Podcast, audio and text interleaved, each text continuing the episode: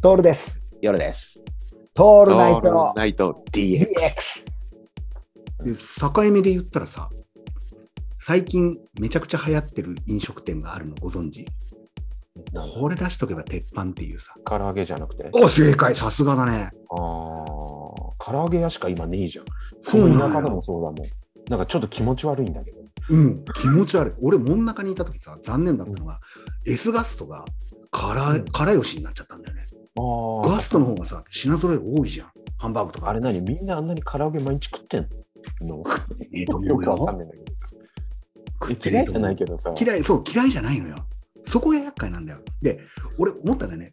S ガストがからよしになった時に、もう怒り狂おうかと思ったんだけど、でも、俺が、俺が、えーっと、販売してる方の立場だったとしたら、あ、唐揚げだよなと思ったの。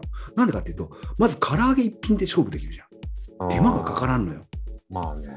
で、フライヤー1個あればいいわけ。鉄板とか必要ないから。うん。だから油、油の中に物入れればいいっていうのって誰だってできんじゃん。まあね。焼き鳥屋よりも串揚げ屋っていうのがそこなんだよね。うんセントラルキッチンで作ってきたものを、うん。ね、ジャブンって入れればいいわけじゃん。だから、串カツ田中がこんなに流行ってるわけよ。うんなるほだっどてね。焼き鳥串打ちしなくちゃいけないから。っうん。て考え考え考えるとさ、唐揚げ、鶏唐揚げの店多くねいや、めちゃめちゃ多いよ。で さ、じ人口密度にね、うん、対しての唐揚げの率がさ、率が高いよね。ねえ、みんなそんなに本当に歯医者か唐揚げ屋かなっちゃうよ、まそあのほうんちとあと美容院かね。美容院か、本当び本当にそうだよね。うん。からでさ、これ根本的に考えて、唐揚げこんだけ流行ってんだったら、いろいろシリーズ化すればいいんじゃねえかと思ったのよ。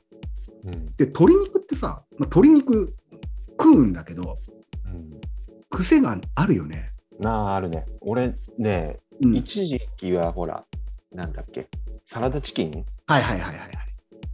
あの俺も食ってた時あったんだけど、うん。ちょっともう気持ち悪くなってきち ゃってうんもうね、食わな俺、くなったサラダチキンもう食わないな。うん、うん絶対に鶏肉ってさ、癖があるのよ。あるあるある肉だから。